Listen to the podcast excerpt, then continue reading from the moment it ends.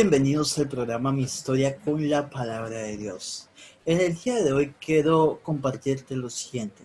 Imagínate un parque infantil y muchas veces como niños quizás hemos eh, seleccionado este aparato para entretenernos como es el sube y baja. Así que muchas veces nos eh, pusimos ahí como niños y aún siendo grande para poder disfrutar de este aparato.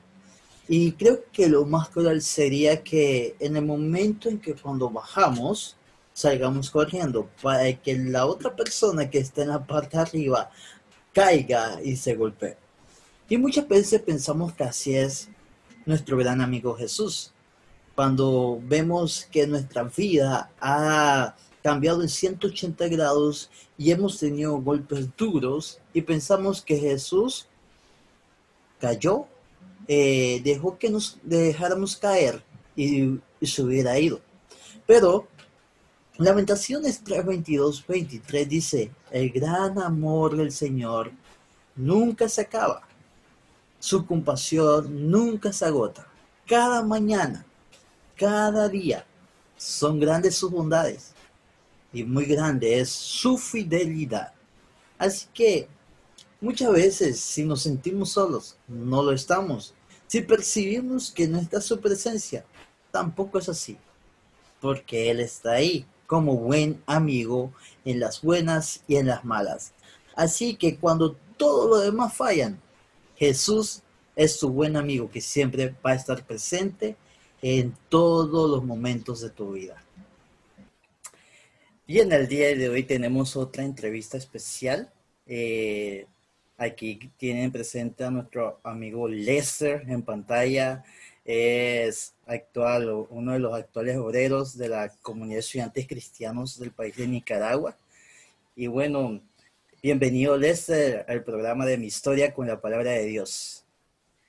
Gracias Carlito, es un honor, un privilegio estar acá con vos y poder compartir con los internautas. Eh, y bueno, y también mandamos saludos a todos los que se acaban, acaban de sintonizar. Y bueno, Lester, conversemos aquí sobre este gran libro que, ha sido escrito por miles de años y de la cual eh, tiene, es uno de los libros que tiene bastantes autores y de la cual ateos, gnósticos, cristianos, no creyentes hablan de ella. Eh, hay una de uno de los momentos en que estaba Jesús y Nicodemo, eh, estuvieron hablando sobre esto, de lo que es una frase llamada nacer de nuevo. ¿Qué es nacer de nuevo para, para ti, Lester? Esta pregunta es muy interesante, Carlito, y la podemos ver desde varios puntos de vista. Y quiero iniciar mencionando que fue un término metafórico que Dios utilizó para ilustrar una verdad espiritual, una verdad que trascendía el conocimiento que Nicodemo tenía de este término o de esta realidad. Entonces Jesús viene y le ilustra esta verdad a través de esta metáfora, nacer de nuevo. ¿Qué es nacer de nuevo? Y él se quedó como, me tengo que meter en el vientre de mi madre nuevamente y volver a nacer. Y entonces Jesús viene y le dice, tú siendo maestro, ¿no sabes esto? Entonces él viene y le explica, pues, en qué consiste el nacer de nuevo. Entonces, he basado en la fe en Jesús, el Hijo de Dios. Cuando uno viene y abraza esta fe, entonces ahí hay un cambio total de vida, en el estilo de vida de la persona. Un giro de 180 grados. Alguien que abrace con convicción esta fe en Jesús ya que Jesús viene y, nos salva pues de nuestros pecados, nos salva de, la muerte, ya que la muerte genera, perdón, el pecado genera muerte. Así es, esta metáfora que, acabas de decir de lo que es la convicción que uno tiene que tener, de lo que estaba enseñando Jesús a Nicodemo, de lo que es nacer de nuevo. Entonces, eh, esta metáfora que viene a ser una gran parte de la realidad del cristiano creyente, eh, ¿desde qué momento eh, Lester comenzó a nacer de nuevo? ¿Desde qué momento inicias esta aventura de ser un hijo de Dios? la Carlito, esta pregunta es igual o más difícil que la, que la inicial, o compleja, no difícil.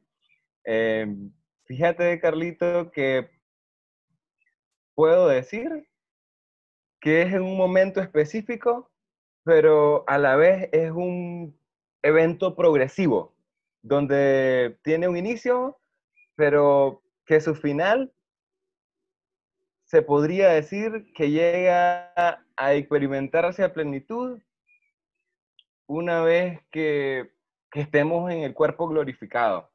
Entonces, quiero hacer alusión a la frase de Martín Lutero. Él vino y, dijo, pensé que mi hombre viejo había muerto en las aguas del bautismo, pero me di cuenta que el desgraciado sabía nadar y ahora tengo que matarlo todos los días.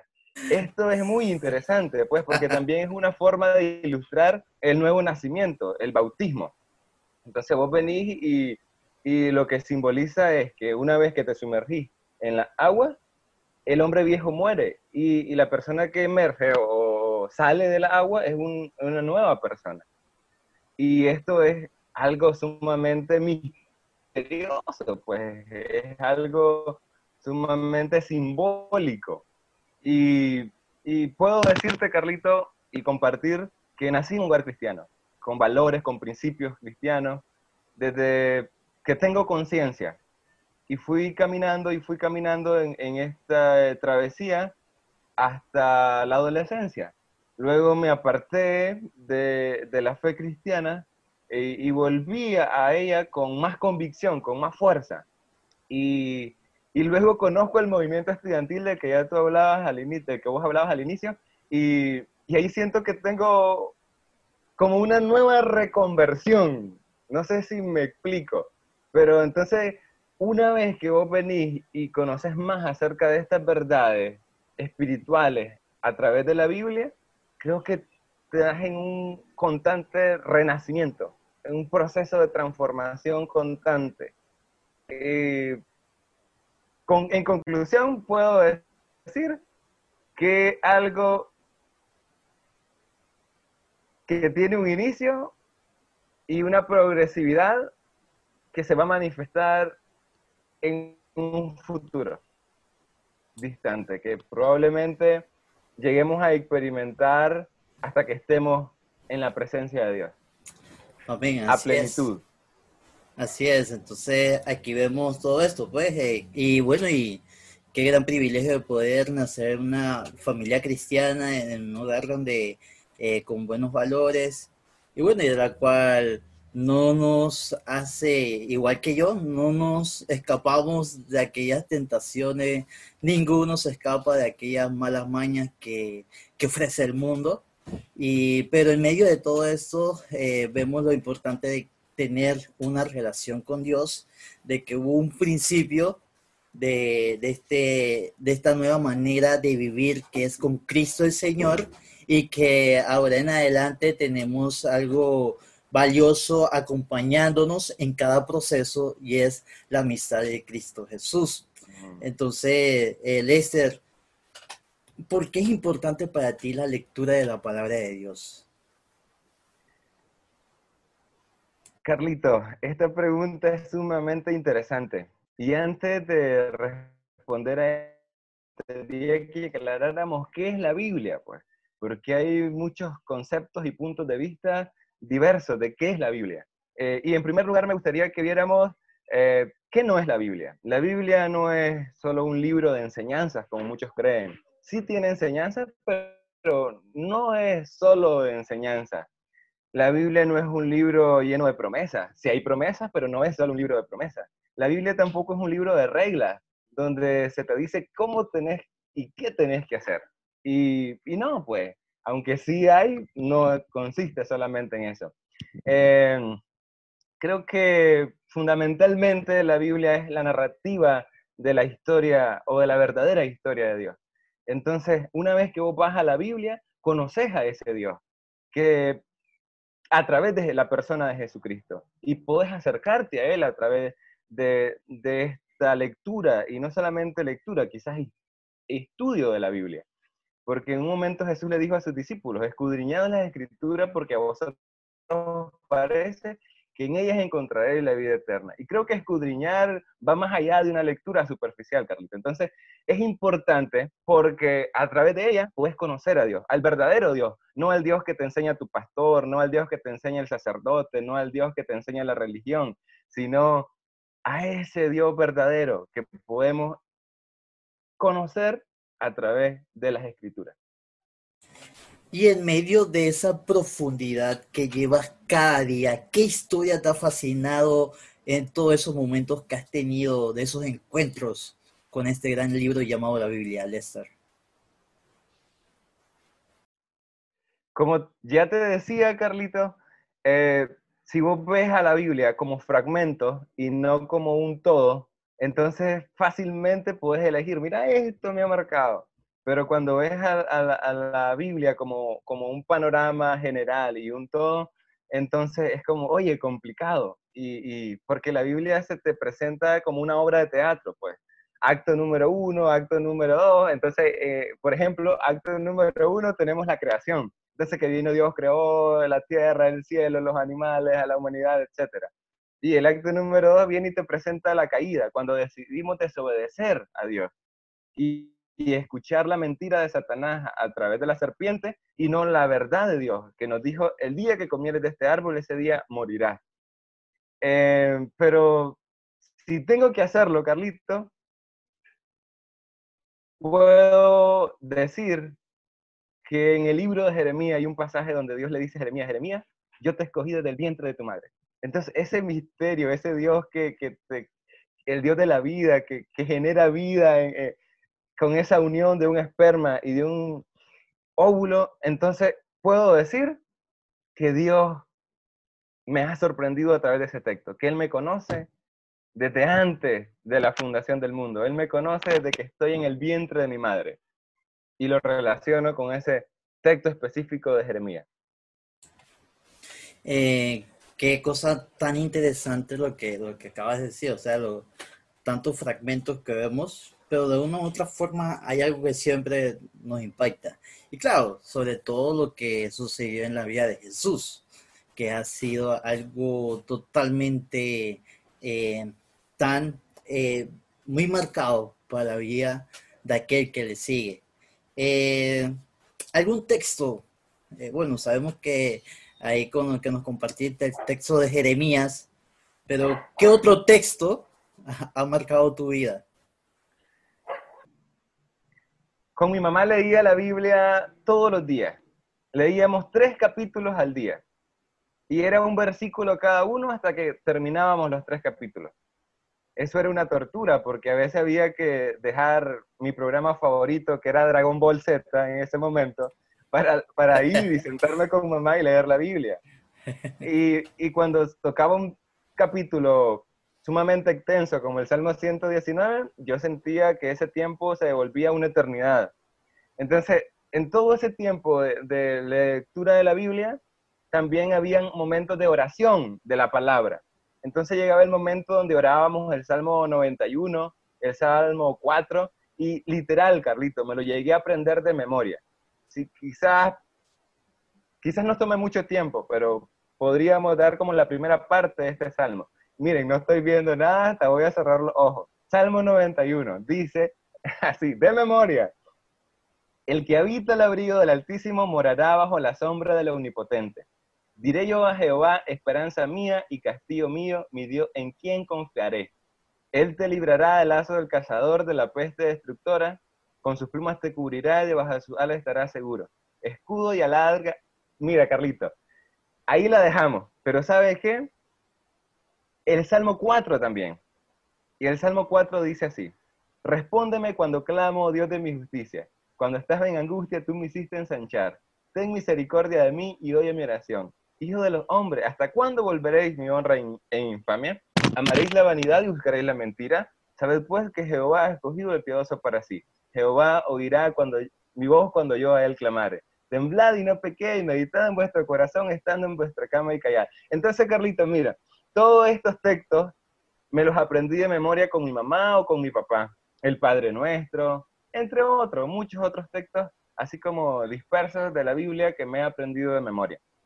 Entonces, hay una riqueza, hay una riqueza en, en, aprendérselo de memoria, porque cuando Jesús fue tentado por Satanás en el desierto, él no andaba con los pergaminos ahí, pues con los rollos, oye, ¿qué dice la Biblia? No, él vino y respondió a la tentación de Satanás con una palabra que él tenía en su memoria, en su corazón, en su mente. Y él mismo dijo, en tu ley meditaré de día y de noche. Entonces vos no puedes meditar en la palabra de Dios si no la atesoras en tu mente y en tu corazón. Por eso es clave, por eso es clave. Sí, hubo una canción que me acuerdo que en un ENFOL, ENFOL es un encuentro de formación de líderes de la Comunidad Internacional de Estudiantes Evangélicos de acá de, de la parte de Mesoamérica, para todos los que nos están sintonizando. Acá estamos hablando con Lester Rodríguez, obrero de la comunidad estudiante cristiana de Nicaragua. Y te cuento esto, Lester, de que hubo una canción que me llamó mucho la atención. Dice, jóvenes que dicen al mundo no, jóvenes que dicen al malvado. Eh, no me acuerdo muy bien, pero la frase era, escrito está, escrito está, escrito está. Y se refería a, esto, a estos momentos en los cuales Jesús pasó en el desierto tentado y que respondía, escrito está escrito está. Y entonces por eso es muy importante tener, como dice Lester, en, en la memoria y claro, en nuestro corazón. Y como dice el salmista, he guardado tus dichos para no pecar contra ti. Así es, ¿ah? eh, cuéntanos tu experiencia dentro de la SECNIC, la comunidad estudiante cristiana en Nicaragua. ¿Cómo ha sido esta gran vivencia dentro de esta gran organización estudiantil? Siempre he dicho que es una escuela de formación, la SECNI, Carlito.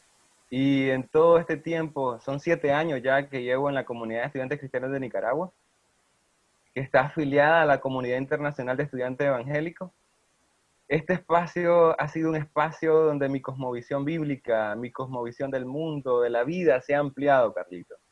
Y le doy gracias a Dios porque es una historia que está en proceso todavía yo vengo de un trasfondo cristiano evangélico, una iglesia bastante ortodoxa, aunque yo creo que ya está saliendo de, ese atasco, ya está saliendo, eh, quitándose ese pesado lastre que acarreaba desde hace muchos años atrás. Entonces, esta iglesia, eh, eh, en un contexto, en un determinado momento, era una iglesia muy sectarista, donde fácilmente descalificaba a cualquier otro grupo religioso o a cualquier otra denominación, aunque fuera evangélica. Yo creo que históricamente lo evangélico en cierta forma se ha caracterizado por, por, ah, por pelear entre ellos mismos, por doctrinas, por, por un montón de cosas.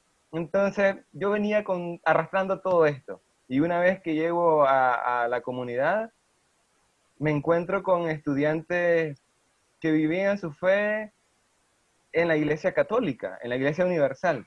Y eso para mí fue un choque, Carlito. Fue un choque porque en mi contexto de vivir la fe en la iglesia evangélica, era como polos opuestos totalmente. Y polos que una vez que hacían contacto, ya sabes, eso era, era terrible. Entonces, al mirar yo cómo vivían su fe, cómo amaban a Dios, cómo estaban comprometidos por vivir una vida en santidad, en la sexualidad y en muchas áreas. Entonces, oye, eso me hizo un impacto en mí. Y me acuerdo a Isra. Isra es un miembro de la comunidad y él quería vivir una vida santa o en santidad, agradando a Dios, dentro de su espiritualidad cristiana y de su forma de vivir la fe en la iglesia católica, en la comunidad eclesial, en la comunidad eclesial de, eh, perdón, en la comunidad eclesial de base, creo que así es el título que ellos le dan, a, es como una comunidad dentro de, esa gran comunidad católica. Él fue uno de los que marcó mi vida, siendo un primer católico, pues, que, que viene e impacta mi vida de esa manera. Después Paul y después muchos otros. Y ahora últimamente estoy leyendo a Cardenal. Eh, Ernesto Cardenal es un escritor nicaragüense. Eh, se lo cataloga como un, escritor místico. No sé hasta qué punto sea cierto, pues, pero, depende del punto de vista que tengas de lo místico, pues. Entonces, yo lo veo desde un punto de vista más cósmico y su obra, una de sus obras finales fue, trata acerca de eso, pues, del cosmos y cómo él viene y rescata la poesía del universo y el universo. Entonces, Carlito, mira, esta pregunta que me hacía, que Dios usó a la SECNIC, al movimiento estudiantil cristiano en Nicaragua, como un instrumento para formar mi vida y encauzarme al propósito que Él tenía y tiene para mí en esta etapa de vida. Para todos los que nos están sintonizando, eh, bienvenidos. Aquí estamos hablando con Lester Rodríguez, obrero de la comunidad estudiante de cristianos en Nicaragua. Y, bueno, entonces a todos, si tú eres estudiante de Nicaragua, eh, de alguna universidad y aún no tienes una familia dentro de tu propia universidad, sabemos que hay amistades, pero si quieres aprender de la palabra de Dios, ahí está la SECNIC, donde trabaja mi amigo Lester. Y bueno, mi nombre es Carlos, a todos los que no me conocen desde Panamá, aquí en su programa Mi Historia con la Palabra de Dios.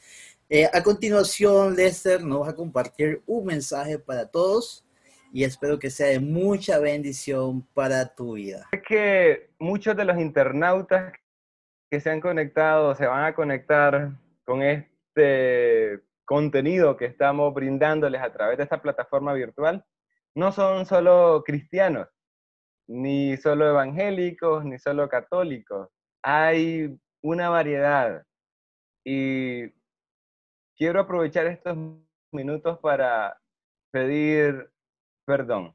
En nombre de Dios, pedir perdón por todos los errores que los padres de la iglesia o los líderes de la iglesia históricamente y miembros de, esta comunidad cristiana o iglesia hemos hecho. Y solo por citar algunos, pues, las cruzadas. ¿Cómo fue posible? ¿Cómo fue posible que en nombre de Dios matáramos? La cacería de brujas, entre otras, muchas cosas, er, errores que, que están marcados en la historia. Y que esto es bíblico. Dios no quitó los errores de sus siervos en la narrativa bíblica. Acá en este libro encontramos que, que muchos siervos de Dios pecaron y, pecados terribles, pues. Por citar alguno, David. Por citar uno. Pero en esto podemos darnos cuenta que todos los siervos de Dios eran hombres con pasiones, similares a las nuestras. Así que, ¿saben qué? Yo creo que ustedes no están enojados, muchos de ustedes no están enojados con Dios, están enojados con el actuar de muchos líderes cristianos. Por ejemplo, hay un filósofo muy conocido alemán que escribió un libro y le tituló El Anticristo. Y en él viene y, y desahoga su ira contra los cristianos de ese contexto, que reprimían en cierta forma. Y en cierta forma yo, yo puedo comprender su rabia. Puedo comprender su rabia. Imagínate que no les era permitido a los artistas expresarse libremente a través del arte, sino que tenían un molde estipulado, cómo hacerlo. Y si, y si se salían de ese molde, los eliminaban. ¿Y eso quién hacía eso? La iglesia, los líderes religiosos de esa época. Entonces hubo un momento en el que la iglesia divirtuó el mensaje del Evangelio. Y creo que muchos de ustedes están enojados no con Dios, sino con la forma de actuar de muchos cristianos como nosotros, que somos seres imperfectos.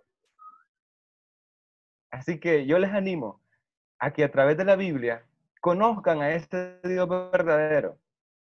No al Dios que le, hemos vendido como, como líderes religiosos. No al Dios que le hemos vendido desde un punto de vista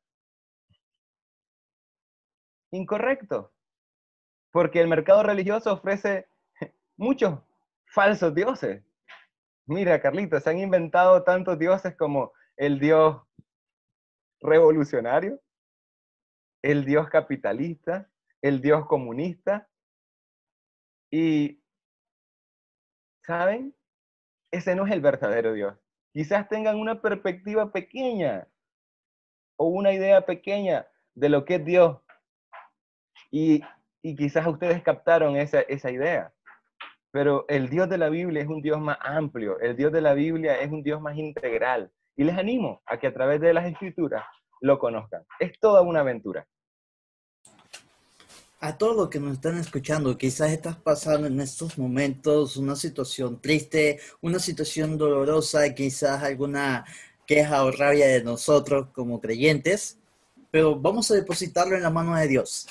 Y queremos orar por tu vida, queremos orar por tus familiares, queremos orar para que en medio de esta sociedad que está en caos, eh, podamos encontrar una paz verdadera, una paz que no está firmada en tratados, sino una paz que viene de parte de Jesús. Entonces invito a mi amigo Lester para que ore por todos los que nos están sintonizando.